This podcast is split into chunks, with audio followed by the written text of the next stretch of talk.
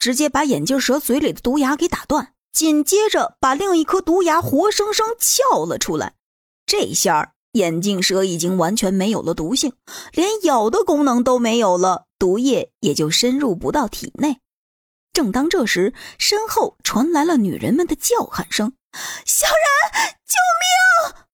一听，萧然赶紧往回跑。此时，一条小眼镜蛇立起身子，正追在几个人的身后，看上去马上就要追上了。萧然加快了步伐，火箭一般的冲了出去。正当眼镜蛇冲出去，准备咬在苏妍儿身上的时候，萧然一个飞扑，把苏妍儿扑倒在了沙滩上。那眼镜蛇也没有扑空，正好落在了萧然的身上，直接朝着萧然的脖子就咬了一口。而这时的萧然也已经切断了整只蛇的身体，蛇头却已经咬到了自己的脖子上。萧然，你没事吧？苏妍儿赶紧站起身来询问。要是没有萧然，今天他就已经被蛇给咬到了。一旁的宋菲儿也是立马冲上前来，把那只蛇的上半身拽住，使劲的往地上摔，用铁铲活生生拍到了土里。我没事。萧然站起身来，第一个关注的还是正在那边战斗的老虎和大眼镜蛇。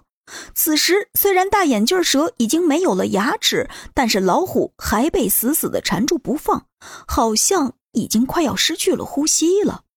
与此同时，老虎的整张嘴也死死的咬在蛇的身上，几乎是所有牙齿都用上了。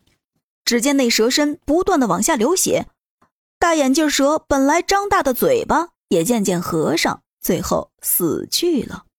虽然蛇已经死了，但是缠在老虎身子上的力度还是那么大。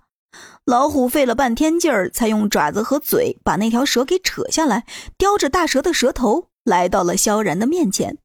一到了萧然的面前，这老虎完全没有了刚才杀掉一只眼镜蛇的威武霸气，而是像一只小狗一样，十分乖巧的坐在萧然的身边。现在他已经是我们的朋友了。萧然摸了摸老虎的身子，说道：“一只丛林猛兽能这样臣服于自己，萧然自己都佩服自己。这也是在森林生存的法则，弱者服从强者。”啊，萧然，你的脖子！苏妍儿看着萧然的脖子，满脸的惊讶与愧疚。